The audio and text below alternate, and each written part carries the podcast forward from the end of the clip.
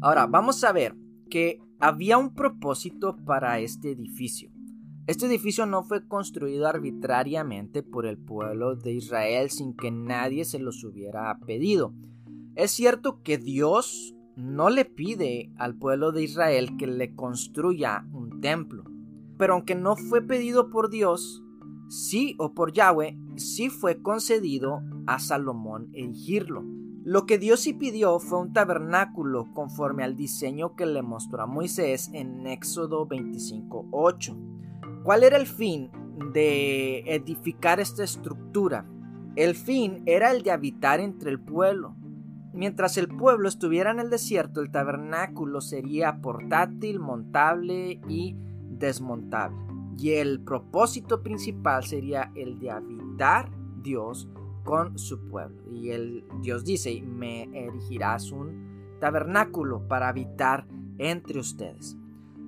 Los edificios mostraban la idea de Dios de habitar entre el pueblo. Había ciertas estructuras, eh, o hay ciertas estructuras a lo largo de las escrituras que lo que muestran es el deseo de Dios de habitar entre su pueblo. Por ejemplo, el tabernáculo de Moisés la tienda de David, donde solamente estaba el arca de la alianza o el arca del pacto. Después viene el templo de Salomón y luego este templo es destruido y después reconstruido por Esdras, Nehemías y Zorobabel y es lo que se le conoce como el segundo templo. Todos estos apuntaban hacia un mejor templo. Y ese templo era Yeshua, quien tenía la misma gloria de Yahweh, la misma gloria del Eterno. Todos estos edificios apuntaban hacia algo mayor. Si vemos en cada cosa, cada estructura, cada pieza, cada medida, todo apunta hacia el plan de Dios, hacia la humanidad y hacia su propósito. El propósito es el de habitar con nosotros. Llegaría un momento en que Dios ya no habitaría en una tienda con pieles de animales, sino que habitaría en carne y hueso entre nosotros, en la persona de Yeshua. Ahora también los templos nos muestran que nosotros también somos el templo y que somos pequeños tabernáculos. Cada templo apuntaba hacia la relación de Dios con el ser humano. El templo es un modelo o prototipo del templo celestial o del templo verdadero. También vamos a ver prototipos en las escrituras del templo verdadero. Por ejemplo, el universo. En el Salmo 104 podemos ver cómo este salmo habla en términos de construcción. Habla acerca de materiales, habla acerca de estructuras, porque así fue construido el universo como si fuera un tabernáculo, o más bien el tabernáculo nos muestra el universo, el lugar donde Dios habita.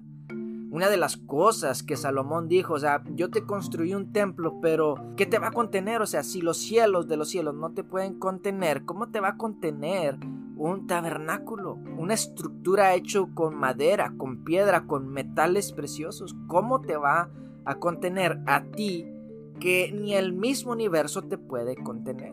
Entonces Dios habita en el universo y vemos que el universo es vasto, es enorme y Dios habita eso. Entonces, ¿cómo esa deidad, cómo ese ser tan grande puede habitar en un pequeño templo hecho de materiales que son perecederos? ¿Cómo puede? Bueno, eso es a lo que se llama la kavod.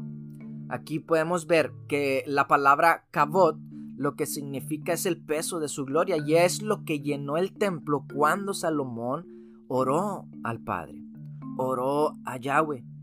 Cuando él ora, dice que desciende la gloria de Dios, desciende la kavod de Elohim. Y cuando se menciona esta palabra, lo que realmente quiere decir es el peso de su gloria. Por eso dice que los sacerdotes no podían soportar esa presencia, no podían soportar ese peso. Pero cuando se habla de este término, se habla acerca de la medida exacta con la cual Dios decide manifestarse al ser humano sin destruirlo. Porque Dios es un Dios que que si nosotros nos le acercamos, nos acercamos a Él, podemos ser destruidos porque Él es poderoso. No porque Él quiera destruirnos, sino porque Él es poderoso. Entonces Él, en su deseo de habitar con nosotros y que nosotros habitemos con Él, Él reduce su potencia, Él más bien nos da una porción de su grandeza, de su gloria llamado la cabot, el peso justo en el cual nosotros podemos estar sin ser destruidos. Eso fue lo que llenó el templo.